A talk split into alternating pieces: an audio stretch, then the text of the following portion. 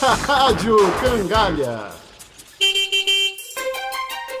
Vai começar mais um Rádio Cangalha. A minha, a sua, a nossa favorita e com mais conteúdo. Como é que vão todos? Ivone? Ivone? Você ainda tá brava comigo porque eu disse que gostava mais do seu cabelo daquela outra cor? Já pedi milhões de desculpas. Isso não basta, Henrique. Você foi muito é mal comigo. Mas eu não queria dizer aquilo. Ah, é? Saiu sem querer, né? Sim, quer dizer, não era aquilo. Você entendeu errado. Então agora sou eu a culpada? Ô, pessoal, já começamos assim o programa hoje, é? Você também tá contra mim, professor? Não, Ivone, não.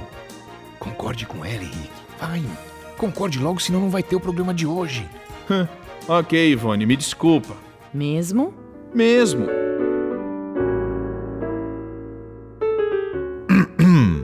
Vamos então ao nosso programa? É, é verdade. Bem, vamos começar, vamos começar. E por que não, né? É. E hoje o assunto do dia é. Fragmentos de DNA e colágeno funcionando como máquinas do tempo. Oi? Como assim? Isso é cientificamente. Calma, calma, professor. Não estamos falando de DNA que se transformam em máquinas superpotentes que vão salvar a Terra das forças do mal. Eu não né? havia pensado nisso, Henrique Camargo da Não, Costa. meu nome inteiro não. Mas voltando ao assunto do dia, hoje iremos tratar de uma descoberta e tanto. Iremos conversar a respeito da sobrevivência de moléculas de DNA e do colágeno e como isso pode nos ajudar a desvendar mistérios do nosso passado, assim como uma máquina do tempo, entendido, professor? Ah, bom. Agora sim, Henrique. Bem, nossa curiosidade do dia é sobre a notícia que uma molécula de DNA e de colágeno pode, incrivelmente, sobreviver a muitos, muitos anos mesmo. Mas antes é sempre bom lembrar de alguns conceitos, não é mesmo? Bem, colágeno é uma das proteínas de maior importância na constituição do nosso organismo, que participa da formação de diversos órgãos e tecidos de sustentação, como a pele e ossos. E DNA é a sigla em inglês para ácido desoxirribonucleico. Uau, que nome complicado! Sim, é um nome difícil mesmo, mas é muito importante todos saberem, já que o DNA é essencial para a nossa existência e perpetuação da espécie humana. Eu sempre ouço falar desse tal de DNA, mas o que ele é exatamente? Bem, o DNA é um composto orgânico que contém as principais informações genéticas e códigos para nosso funcionamento e reprodução. Ele participa também na fabricação das proteínas. É uma das moléculas mais importantes das células. Mas precisava de um nome tão difícil? Ácido desoxirribonucleico. Correto! Se você preferir, pode chamar de ADN. O importante no contexto dessa notícia é que o DNA de uma célula de um organismo é um código único daquele ser vivo, como um código identificador de barras que vemos nos produtos de supermercado. Agora que os nomes foram desvendados, podemos voltar à nossa curiosidade. Bem, a descoberta de que fragmentos dessas moléculas podem sobreviver a tanto tempo permitiu aos cientistas isolar o colágeno de um tiranossauro de 68 milhões de anos. Acreditam? Cara, que bacana! Imagina só um tiranossauro! Pois é, mas não foi só isso. Conseguiram também sequenciar o genoma de um mamute africano extinto há cerca de 6 milhões de anos e do homem de Neandertal. Relembrando, genoma é toda a informação genética de um ser vivo que fica guardada em códigos no seu DNA. Hum, por isso a importância desses descobrimentos, não é? Por exemplo, através disso podemos saber com mais certeza que o homem de Neandertal é nosso ancestral. É, é realmente uma viagem pelo tempo. Sim!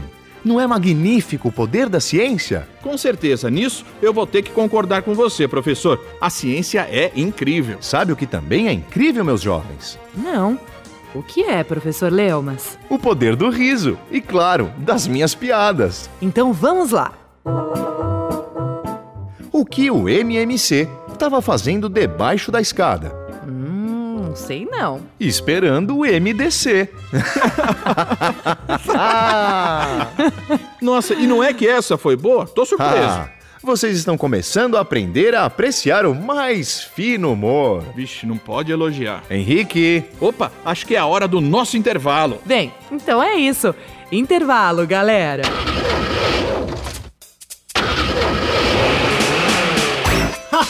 Rádio Cangalha.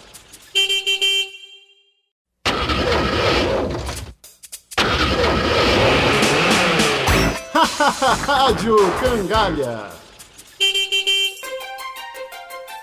Estamos de volta ao nosso programa sobre as máquinas do tempo e do DNA que sobreviveu por milhões de anos. Nossa, vamos que vamos então. Professor, qual é o tema matemático desse programa? vocês lembram do assunto de nossas curiosidades, não é mesmo? Sim, sim, claro. Pois bem, o fato do DNA ou do colágeno sobreviverem num tecido morto por tanto tempo é algo raro que depende de condições externas determinadas, de temperatura, pressão, radiação, umidade, etc. É, sei que no ser vivo essas complexas moléculas estão protegidas, mas em tecidos mortos elas sofrem degradação total ou parcial. Sim. No entanto, apesar de ser um evento raro, podemos calcular a possibilidade dessas moléculas sobreviverem por tanto tempo. E mais uma vez, aí está o poder da ciência. Mas como eles fazem isso, professor? Vou dar apenas algumas ideias e passos de como esses cálculos são feitos. Já ouviu falar em funções exponenciais, Ivone? Sim, lembro que essas funções têm a característica de ter a variável como expoente, né? Lembrando que uma função existe toda vez que o valor de uma incógnita depende do valor de uma outra incógnita, ou seja, uma está em função da outra. Brilhante! Então, por exemplo, hum, y é igual a b elevado a x. O valor de y, que é uma incógnita, está em função do valor de x, outra incógnita. Sendo que o b será chamado a base e o x será chamado o expoente. Melhor todos anotarem, né? Vocês estão de parabéns, é isso mesmo. A partir disso, temos que, se a base for maior que 1, a função é crescente. Agora, se a base estiver entre 0 e 1, a função é decrescente. Mas é preciso que essa base seja um número real. Mas e aí, quando que as continhas para sabermos a probabilidade de sobrevivência daquelas moléculas entram em jogo? Agora, Ivone, em geral, essa probabilidade é uma função exponencial decrescente com a passagem do tempo. Hum, então quanto mais tempo passa, menor é a possibilidade de serem encontradas moléculas não deterioradas desse material. Sim, essa é a lógica. Já ouvi falar de algo parecido. O uso de funções exponenciais para medir alguma coisa, assim, daquele tempo? Bem, Ivone, esse mesmo tipo de análise é feita para estimar há quanto tempo morreu determinado material orgânico pela datação do carbono 14, ou para sabermos o tempo que um remédio atua em um paciente. Isso, ou esse para... tal de carbono 14, era isso mesmo. Obrigada, professor Leumas. Bem, os desdobramentos desse assunto os alunos interessados podem estudar com a ajuda dos professores.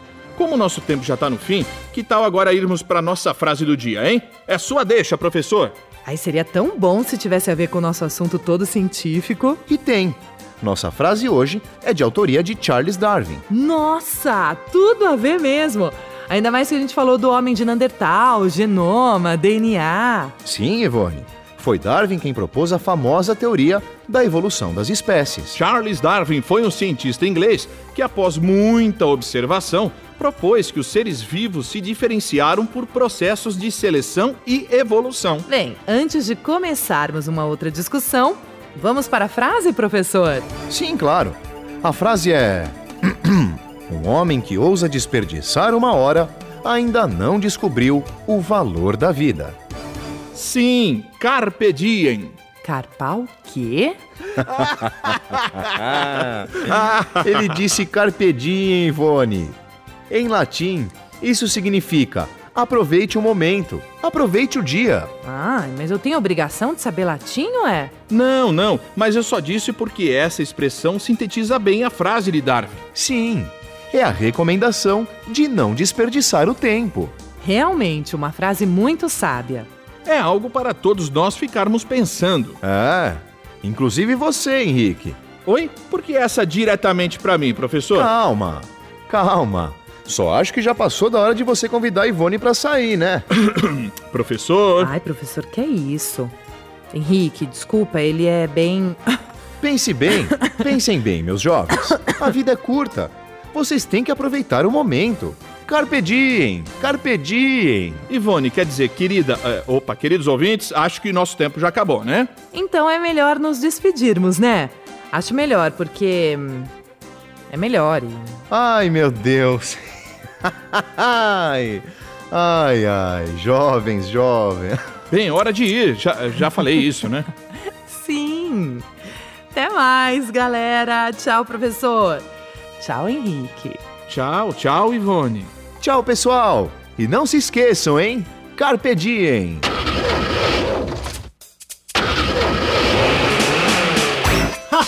Rádio Cangalha.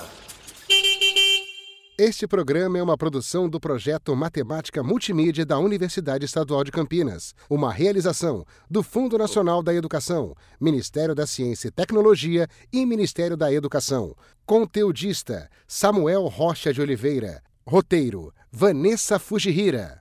Locução André Miller, Ana Carolina Pires e Denis Garcia. Edição Renata Gava. Mixagem Sandro Dalla Costa.